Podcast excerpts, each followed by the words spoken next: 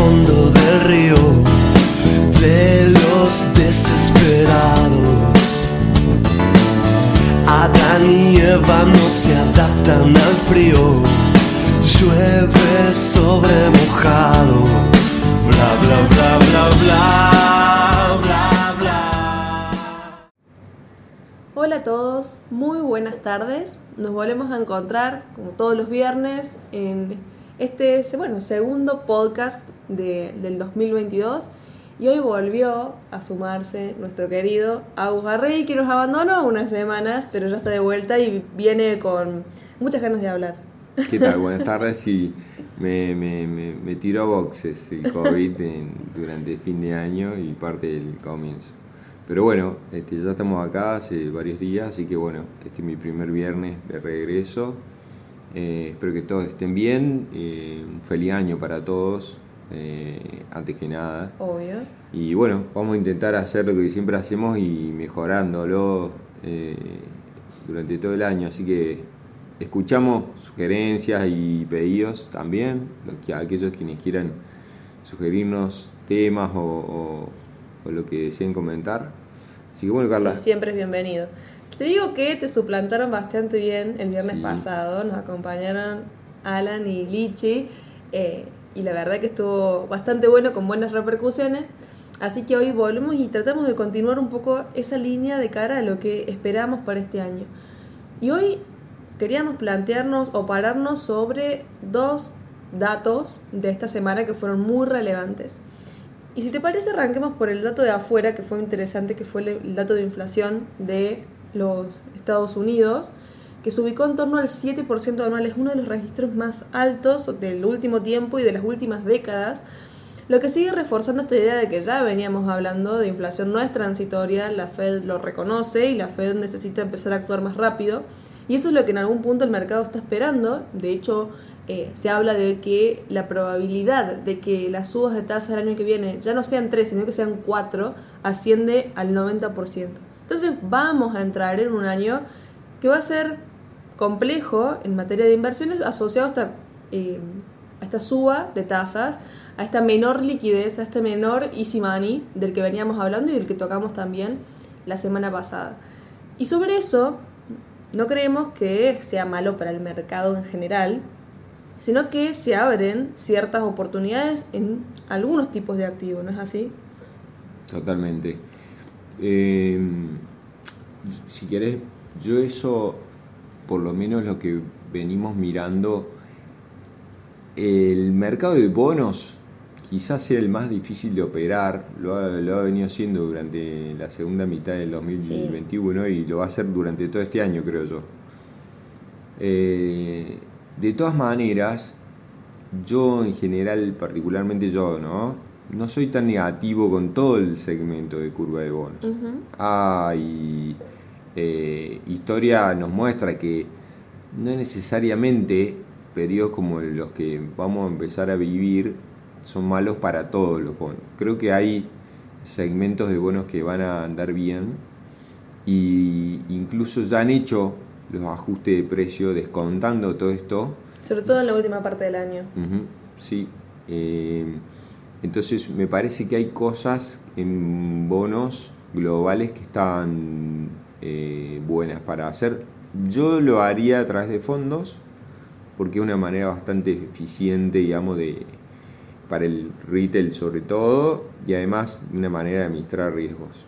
Eh, hay, hay fondos que lo han hecho más que bien y que están en un, creo yo, en un punto de entrada interesante. Esto- Para de cara a 22, aún con este contexto de sube tasa, menor liquidito, hay bonos que lo van a hacer bien. Está- de bueno lo que me decís, Agus, porque recibimos muchas consultas sobre este tema. Nosotros durante todo el año pasado dijimos, che, ojo con el segmento renta fija, que es el que más suele sufrir en los contextos como el que estamos describiendo. Pero también analizando sobre el tema nos encontramos que gran parte de- de- del escenario ya está descontado, se descontó durante la última parte del año pasado y toda la curva de renta fija enfrenta el 2022 con gran parte de los eventos ya eh, incorporados en los precios. Entonces en algún punto no somos tan fatalistas con los que esperamos hacia adelante y de nuevo también hay diferenciación según el tipo, como bien vos decías, de deuda. por lo general los emergentes o los más riesgosos son los que están en situaciones más vulnerables frente a contextos como el que nos esperan, pero no es en general para toda la curva de deuda y sobre todo pensando que la curva de deuda o de renta fija siempre está pensada para periodos más largos en el tiempo. Entonces, no nos volvemos locos con el día a día, sino que la seguimos viendo como una inversión interesante, siendo bien selectivos en el segmento en el cual invertimos, por supuesto, eso lo seguimos eh, resaltando, pero es una consulta que eh, se nos llega bastante seguido y me parece que estaba buenísimo el comentario para dejarlo, sobre todo asentado en este podcast. Y en materia de acciones, Agus, ¿qué opinión tenés? En acciones me, bueno, lo hemos comentado en, en periodos como estos, los que se aproximan lo han hecho bien, principalmente acciones tecnológicas, si bien han estado sufriendo. Sufrieron bastante, bastante la primera parte del año. Eh, creo que ahí puede haber oportunidades. Lo que pasa es que ahí hay algunas dudas. Yo estoy más seguro yendo por el sector financiero, me gusta mucho. Eh, el sector financiero eh, de cara este año. Eh, las carteras de los grandes portfolios, el, el primer ítem es tecnológico y el segundo es el sector financiero. Me gustan particularmente Credit Suisse. Nosotros sacamos una recomendación esta mañana sobre el banco. Eh, nos parece que el sector está bueno por esto que decíamos, su periodo de sube tasa han sido bueno para, es bueno para los balances de los bancos, los bancos europeos están más baratos que los estadounidenses y a su vez Credit Suisse particularmente está pasando por un periodo de reestructuración de todo su negocio, se está yendo de su negocio Prime Brokerage eh, que le provocó la pérdida de 5.500 millones por el, por el, por el affair, digámosle, Arqueos, del fondo que quebró el año pasado eso le hizo eh, recapitular una serie de procesos de riesgo, etcétera, y hoy el foco de la administración está puesto en el control de riesgo y se van a dedicar principalmente a su negocio de Wealth Exactamente. Interesante rotación de modelo. Yo no sabía, pero una gran porción de su negocio, del negocio de Credit Suisse, está basado, originado en América, en América total, ¿no? por supuesto que Estados Unidos a la cabeza, pero todo el negocio estadounidense y Latinoamérica, digamos, eh, eh, o sea, de toda América, eh, es una base importante su negocio. Y, y, bueno, ahí nosotros difundimos una recomendación sobre el banco, nos gusta mucho, pero hay muchas opciones que se pueden ver.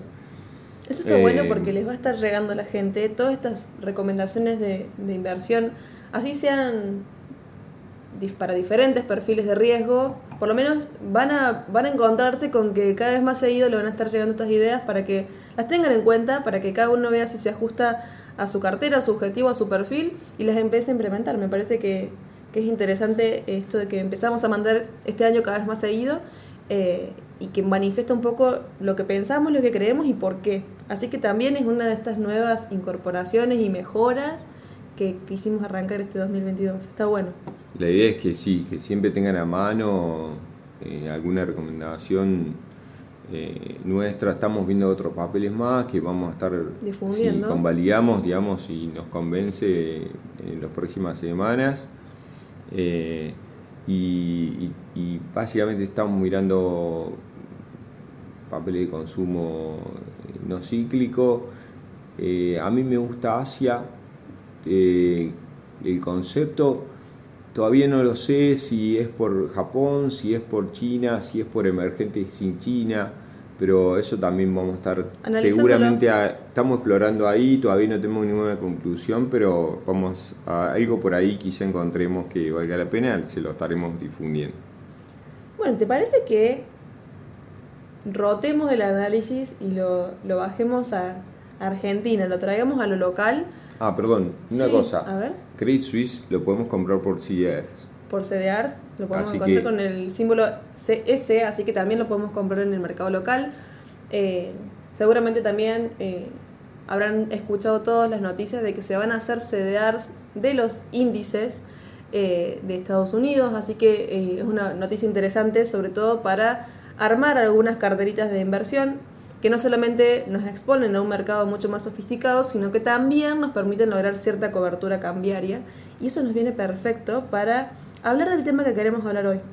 Eh, en algún punto, eh, el dato de inflación de Argentina de esta semana, en torno a 3.8, superando el REM, que estaba en 3.5, era lo que esperaba el consenso del mercado, nos vuelve a dar la pauta de que noviembre fue un pequeño descansito, que no fue realista, que fue realmente transitorio esa baja, y refuerza la idea de que la inflación de cara a 2022 va a ser una variable importante de cubrirse. Y en ese sentido, la curva SER, de bono SER, la curva que nos cubre con respecto a la inflación, arrancó el año espectacular, con un buen arranque de año, y el dato de ayer convalidó un poco ese rally, así que está bueno para todas las carteras, eh, no solo en pesos, sino aquellas carteras que busquen estar eh, defendiendo un poco el capital, eh, sumar algo de exposición a, la cobertura contra, la inflación, algo en la curva SER, ya sea mediante fondo, ya sea mediante quizás algunos bonos en el tramo medio de la curva. Eso ya lo venimos recomendando también. Eh, de hecho, sacamos la licitación de la LECER esta semana también como idea de trade. Pero. Preferentemente, si es deuda privada en SER, nos gusta más, pero la verdad es lo cierto que uno cuando sale a buscar eh, es muy difícil de conseguir, está siendo muy difícil de conseguir eso. En privado. Eh, en privado, sí. Pero bueno, dentro de todo, sumar algo de cobertura dentro de, de, este segmento es algo que ya veníamos diciendo desde el fin del año pasado. Lo volvemos a mantener este año, es un hecho, o sea, todas las carteras deberían empezar a incorporarlo. Pero hay una duda que seguía prevaleciendo y nos pusimos a analizar un poco más eh, sobre este punto y es tipo de cambio, ¿qué va a pasar en este sentido? Eh, existe un riesgo latente asociado al FMI, asociado a ver si logramos mantener el ritmo de evaluación actual hasta marzo, especulando con la cosecha o no. Y hay algo que, deberíamos tener en cuenta en este punto y creo que es lo que vos trajiste para compartirnos hoy. Yo creo que totalmente los riesgos eh, han aumentado en estas semanas. Eh, los riesgos de una, estoy hablando de los riesgos de una devaluación de llamémosle, de salto en el tipo de cambio oficial. ¿Por qué, mm, básicamente, me parece que pasa por, eh, no tanto por el tema FMI, como, como estamos todos leyendo en los diarios. El FMI está pegando en la deuda, la está matando, los bonos están valiendo 29 dólares la L30. Pero al margen de eso, ¿vos crees que dólar viene por otro lado?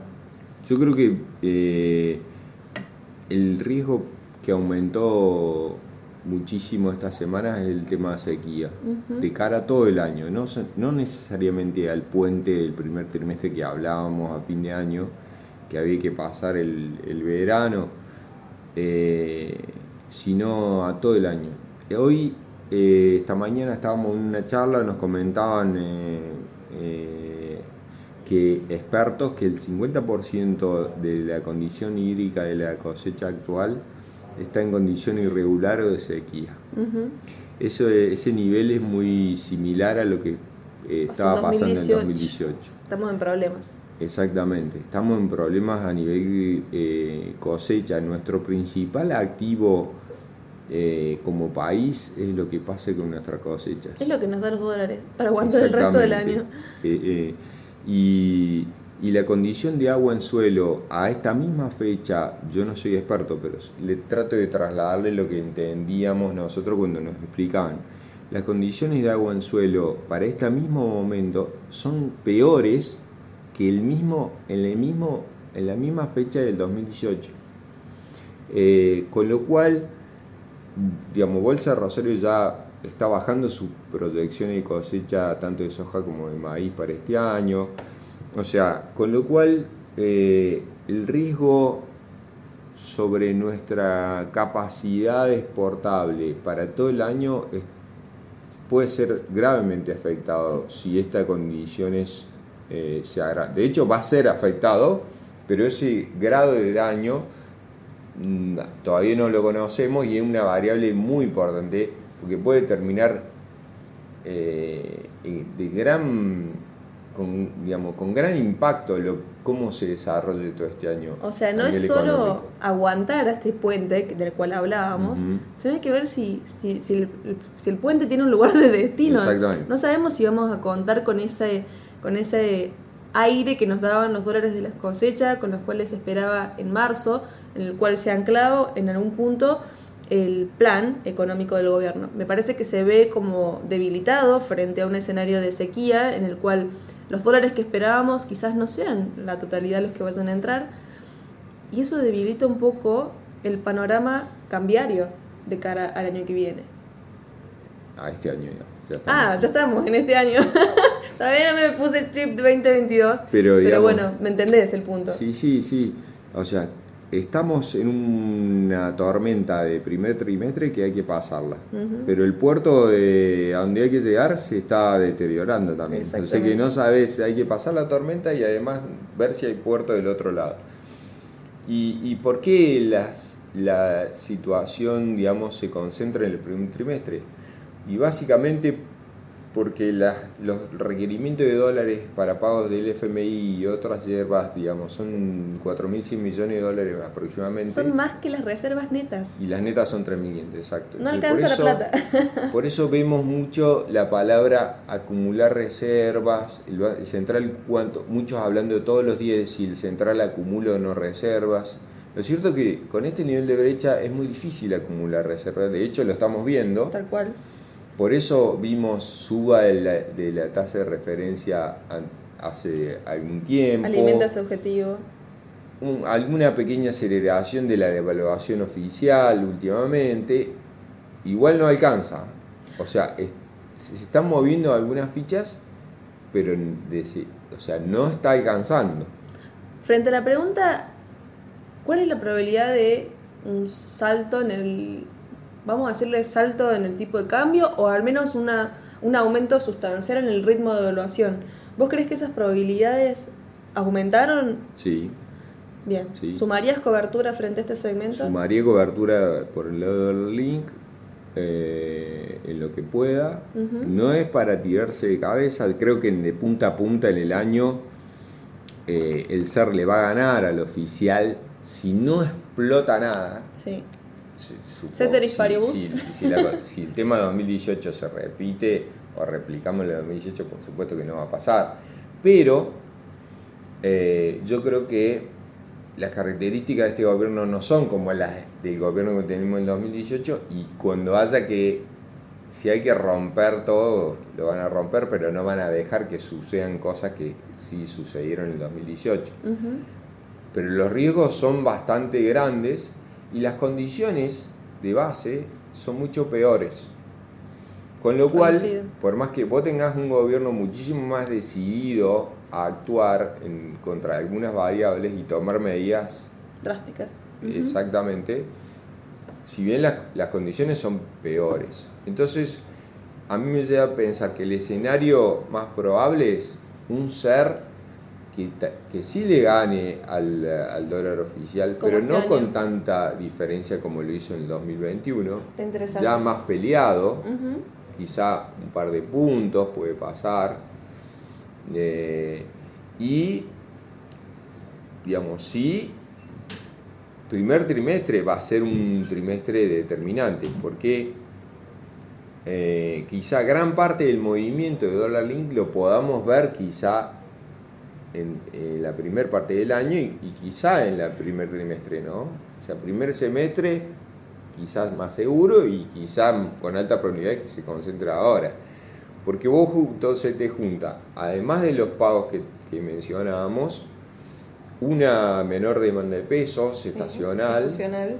y por supuesto lo que el puente se produce porque no tenés liquidación, muy baja liquidación de exportaciones, con lo cual todo te suma presiones ¿m? para que vos tengas que hacer algo ahora este trimestre. Yo creo que algo de cobertura lo linkaría, pero por otro lado, em, ser, ya viste el número de diciembre, Tal cual. y está lanzado, o sea, los precios están lanzados, entonces cubrirte ser lo haría. Lo haría. Ya hay una inercia clarísima desde todo 2021. Se va a manifestar directamente en los niveles de precios de 2022. No, no hay excusa, digamos, frente a ese escenario.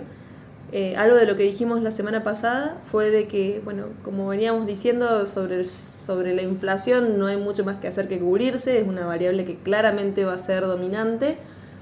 sobre el tipo de cambio oficial va a depender de cómo estén las variables y, cuáles sean los grados de libertad para manejarlos. Eh, en ese sentido, de nuevo, las probabilidades como que empiezan a cobrar más, fuerza, más fuerza y, coincido con que eh, algo de cobertura, sobre todo eh, las carteras que tienen algo dispuestas frente al dólar, empiecen a sumar un poquito de exposición en dólar link, sobre todo en esta primera parte del año, vamos a decir. Y tengo una última pregunta, Uz, para ya ir cerrando el, podcast de hoy, que me parece interesante. ¿Qué ves sobre los dólares financieros que, se pasaron un poco de rosca, por así decirlo, frente al tipo de cambio oficial? Eh, ¿Qué expectativas tenés para este año vos? Yo creo que va a ser una variable a mirar con, de reojo. Si todo lo que mencionamos antes, mientras esté bajo control, el paralelo no va a jugar su partido tan fuertemente. Eh, pero si las cosas se desmadran, por supuesto estamos en Argentina y, estás, y el riesgo siempre está latente. ¿Qué quiero decir? Si no hay un acuerdo con el fondo, ¿no?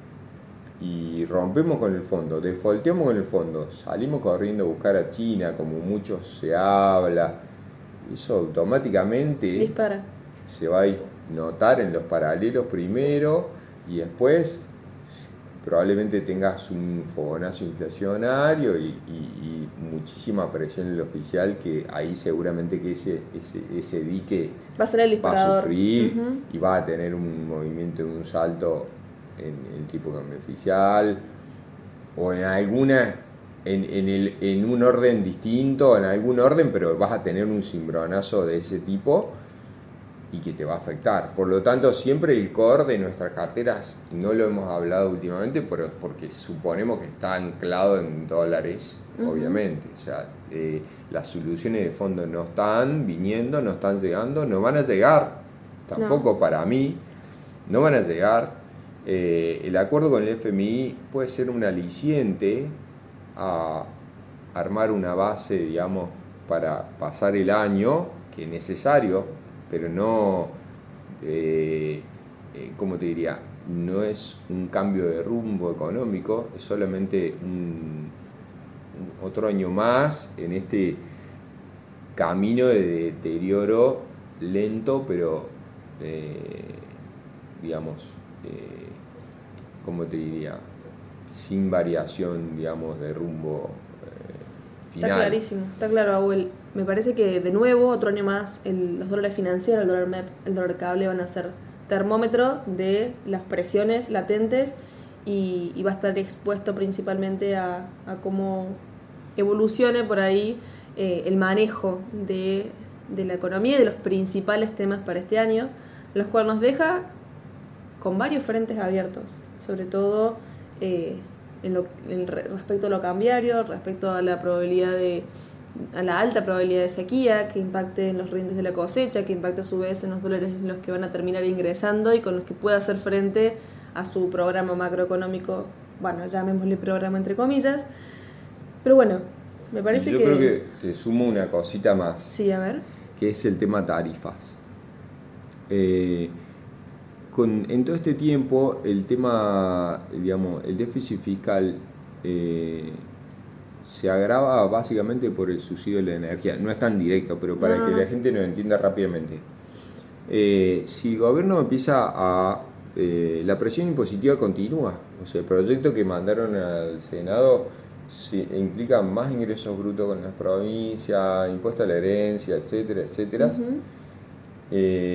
con lo cual eh, yo creo que el gobierno está haciendo el subsidio de tarifas están y el déficit fiscal se sostiene a costa del sistema previsional. Eh, ese castigo sobre y peso sobre el sistema previsional y básicamente también sobre la presión impositiva tiene su principal destino el sostenimiento del subsidio tarifario. Eh, y estamos viendo las consecuencias ahora con estos cortes, etcétera. Exactamente. Eh, ve que todo tiene su explicación de fondo, no, no pasa porque sí las cosas. Pero mm, yo creo que si tarifas empiezan a ajustarse, tienen automáticamente un impacto en los índices de precios. los índices de precio están marcando niveles de estos niveles récord sin tocar tarifas, sin tocar tipo cambio oficial. Como lo hemos dicho, ya lo estamos repitiendo lo ya lo hablamos hace un mes o más, pero hay que mantener, no hay que olvidar eso. Agus, de hecho, cerró la inflación de precios regulados en 37,7%, mientras que la inflación de, de, 2021 como todo cerró alrededor del 51%. ¿Viste la brecha que hay existente? Y cuando eso se intenta empezar a corregir, sobre todo en el marco de un acuerdo con el FMI, que es lo que se empieza a exigir, va a tener una repercusión directa en los precios. No perder de vista eso. Exactamente. Agregaría como, como, como recordatorio, si querés, a, a todo lo que esto comentamos sobre Argentina. Me parece clarísimo. Bueno, qué buen primer podcast de 2022. Eh, seguimos en esta dirección, seguimos trayéndole la información que creemos relevante a la hora de tomar decisiones. Eh, de nuevo, como dijo Agus al comienzo, estamos abiertos a sus sugerencias, a lo que crean que es relevante escuchar, a los que les interesaría tocar algún tema en específico. Así que no hagan más que sugerirnos, estamos eh, abiertos a eso. Y bueno, muchísimas gracias por acompañarnos durante todo este tiempo que nos faltó dar ese cierre que necesitábamos de 2021, pero arrancamos con todo eh, de cara a este año para llevarles más soluciones, más información y bueno, lo que nos, lo que nos caracteriza. Intentamos que sea eso, sí. Yo también quiero agradecer a todos los clientes y amigos que, y proveedores que nos, que nos mandaron, no sé, este año la verdad recibimos una cantidad de presentes de fin de año, además saludos, todos los que nos saludaron, clientes, la verdad que eh, los que nos mandaron presentes y los que no, más vale, pero solo nos saludaron, se tomaron la molestia de saludarnos, la verdad que eso está buenísimo, yo terminé, me hizo eh, terminar el año muy contento y orgulloso de todos, de lo que hicimos y de cómo trabajamos y esperemos seguir mejorando para ustedes. Así es. Bueno, les agradecemos por acompañarnos hoy también y bueno, nos encontramos el viernes que viene, obvio. el viernes próximo. Les mandamos un gran abrazo a todos.